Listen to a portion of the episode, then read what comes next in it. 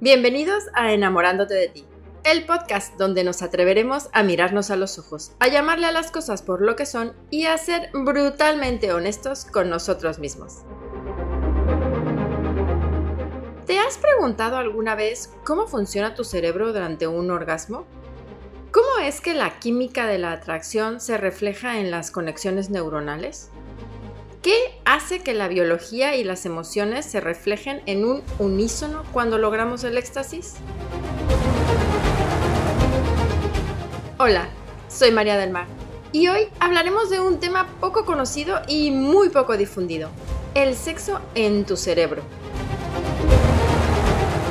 ¿Estás listo para reencontrarte con la persona que ves en el espejo? Es uno de mis temas favoritos y me sucede que cuando llega a salir en la colación en alguna reunión, todos alrededor se interesan muchísimo en saber de qué va el asunto. Y no solamente por el morbo que conlleva el hablar de sexo, sino porque la verdad es algo muy desconocido para la mayoría. Aunque en bachillerato hayamos llevado la materia de biología y hayamos pasado por los aparatos reproductores, muy poco se habla de cómo la atracción, las sensaciones, las erecciones y el acto sexual en sí afecta al resto del cuerpo y cómo se refleja en el cerebro. Para poder entrar en tema, necesitaremos primero establecer algunos puntos básicos desde dónde partir. 1.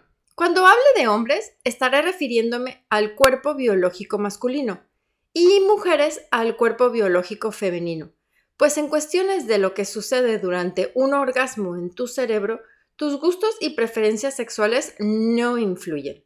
2. Un orgasmo es diferente que una eyaculación. El orgasmo es el clímax del éxtasis, pero no necesariamente viene acompañado de una eyaculación.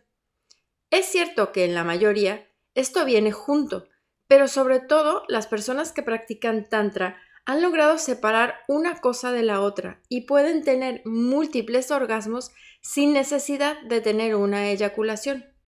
3. Pareciese obvio, pero lo diré aún así. El orgasmo del hombre cerebralmente es diferente al de las mujeres.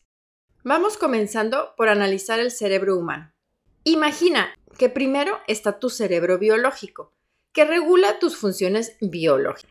Después está tu cerebro emocional, que es quien siente, se emociona y ama apasionadamente. Y por último está tu cerebro intelectual, que es con el que piensas y razonas. Estas tres matrix de información están físicamente en el mismo lugar funcionando e interconectándose entre sí. Asimismo, existen tres capas fundamentales del cerebro. El cerebro reptiliano o tallo cerebral, el cerebelo y el córtex. Pues bien, durante un coito, todas estas partes juegan un papel importante. Algunas se apagan por completo, como la corteza órbito frontal lateral, que es la encargada de los juicios de valor, el raciocinio y la toma de decisiones. Nos volvemos intrépidos, temerarios. Desaparecen los miedos y la ansiedad, lo cual es muy bueno, pues nos desinhibimos por completo y vivimos el presente, y solo queremos llegar a un fin, el orgasmo. Pero también esta es la razón de tantos errores no planeados que terminan destruyendo relaciones. Aquí un pequeño consejo para ambos sexos. Si tu pareja te importa, si la amas y no estás en una relación abierta, no te pongas a jugar con fuego, pues tu cerebro se irá de vacaciones en el momento que menos lo creas y tendrás que afrontar las consecuencias. También sucede que durante el sexo, a consecuencia de la liberación de endorfinas oxitocina y vasopresina por parte de la glándula pituitaria, somos capaces de aguantar mucho más dolor. Y de ahí que lo que fuera del acto sexual nos puede molestar, como un jalón de cabellos, una buena nalgada o un pellizco en los pezones, durante el coito nos estimula y nos parecen placenteros. Cabe recalcar que existe una relación real entre el orgasmo y el dolor que aún no se comprende del todo. Pero resulta que al experimentar dolor se encienden algunas de las mismas partes que al tener un orgasmo. Es más, según algunas investigaciones, en algunas mujeres se reduce drásticamente la sensibilidad del dolor al estimular la vagina, lo cual me parece lógico si pensamos en el trabajo de parto. Pasemos ahora a eso de los besos, las caricias y la excitación en la piel. Eso viene de las olas de dopamina que liberamos. Como lo sabes, la dopamina es la hormona del placer. La liberamos igualmente cuando comemos o reímos.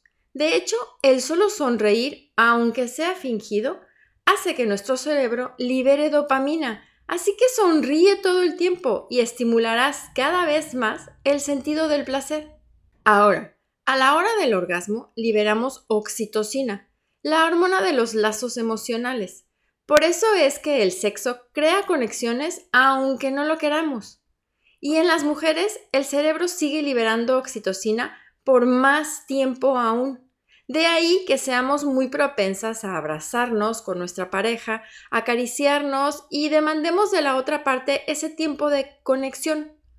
Es una necesidad biológica real. ¿Y qué pasa entonces electrónicamente en el cerebro?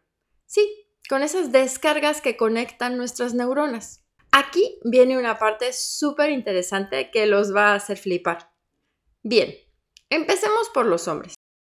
A la hora de un orgasmo, la descarga electrónica pareciese viajar desde el tallo del pene hasta el cerebro reptiliano, creando una reacción de arcada física. El orgasmo en el hombre es instintivo, sucede en el tallo del cerebro y es fugaz. Dura unos segundos y generalmente al mismo tiempo tienen la eyaculación. Inmediatamente su cerebro libera serotonina, y se sienten cansados, dispuestos a relajarse o bien dormir. Esto es igual en todos los hombres, pues solo son capaces de experimentar un tipo de orgasmo. Lo único que varía un poco es si son diestros o zurdos, y esto tiene que ver con el acomodo de tu cerebro. Lo voy a explicar, pues aunque en los hombres es mínimo la diferencia que se experimenta, en las mujeres es radicalmente diferente. Verás, todos los cerebros biológicos diestros son exactamente iguales y los emocionales cuasi que también, pero los zurdos no. Por diversas cuestiones científicas que no los aburriré con, el cerebro de una persona zurda varía el acomodo de varias habilidades o funciones y lo hace arbitrariamente, lo cual quiere decir que los cerebros de los zurdos son todos diferentes. Esto sucede en el cerebro biológico y en el emocional. Así que al tener la descarga eléctrica que produce el orgasmo, el zurdo vive más placenteramente el mismo, pues dicha descarga dura más, ya que el lugar físico donde deberían unirse biológica y emocionalmente el orgasmo no es el mismo, como sucede con un diestro, sino que hay que transitar dicho espacio que igual son nanosegundos. Ahora bien, en las mujeres el abanico de posibilidades se multiplica ampliamente. Empecemos por decir que las mujeres podemos experimentar siete u ocho tipos de orgasmos dependiendo la literatura en que nos basemos. Tristemente, también puedo decirte que hay mujeres que rara vez experimentan siquiera uno, pero biológicamente todas estamos capacitadas para sentirlos y así como los squares es cuestión de relajarse, sentir y experimentar hasta dominarlos. Biológicamente, todas tenemos las mismas partes. Venimos equipadas de fábrica con lo mismo para sentir placer. Pero bueno, empecemos por las diestras. Las mujeres derechas, al igual que los hombres, tienen su cerebro biológico y emocional alineado, lo que provoca que solo sean capaces de realizar una descarga eléctrica a la vez, o se hace un orgasmo único cada vez que son llevadas al clímax. Cabe recalcar aquí que pueden tener varios orgasmos en una relación sexual, pero es extraño que logren tener más de tres como común denominador, y esto ya con una muy buena chamba de parte de su pareja. Las zurdas, en cambio, se llevaron la mejor parte en lo que conlleva al sexo, y ahora entenderán por qué lo digo. Al tener su cerebro biológico y el emocional descuadrado, la descarga eléctrica de un orgasmo tiene que recorrer buscando, por así decirlo, su contraparte y se da un rebote, Por lo que una vez llegado al orgasmo, si la otra parte no para, empiezan a tener un orgasmo tras otro y llegan hasta encimarse. Y no, no están fingiendo, son reales. Cada uno de estos orgasmos libera su propia eyaculación. Esto se conoce como un multiorgasmo y logran pegar entre 6 y 8 orgasmos por vez. Si a esto le sumas que pueden, al igual que su contraparte diestra, tener 3 o 4 orgasmos por relación sexual, si haces tus cuentas, estas mujeres con una pareja versada y buena condición física son capaces de tener más de 30 orgasmos en un coito. Ahí se los dejo. Si me estás escuchando y tú eres así, pero has pensado siempre que eres derecha, temo informarte que eres zurda. El hecho de que escribas con la derecha en realidad no te hace cerebralmente diestra. Hay muchas funciones implicadas, pero no hay forma biológica de que una mujer diestra sea multiorgásmica. Así son las cosas. ¿Ahora entienden por qué ellas se llevan la mejor parte del sexo? A veces, el comprender cómo funcionan a nivel cerebral algo tan placentero como el sexo nos hace comprender quién somos en la cama y podemos apreciar lo que sucede con nosotros y con nuestra pareja. Recuerda que como seres humanos estamos siempre en constante evolución y tu vida sexual no es la excepción. El placer sexual es tu derecho, no tu obligación. Aprende a identificar quién eres sexualmente y a amarte y aceptarte sin peros ni excusas. No te crees expectativas ni te desilusiones.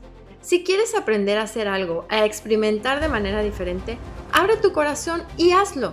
Solo te arrepentirás de lo que pudiste hacer y no hiciste. Pero ojo, recuerda que un buen polvo dura 15 minutos o quizá 3 horas, pero una relación de pareja puede durar toda la vida.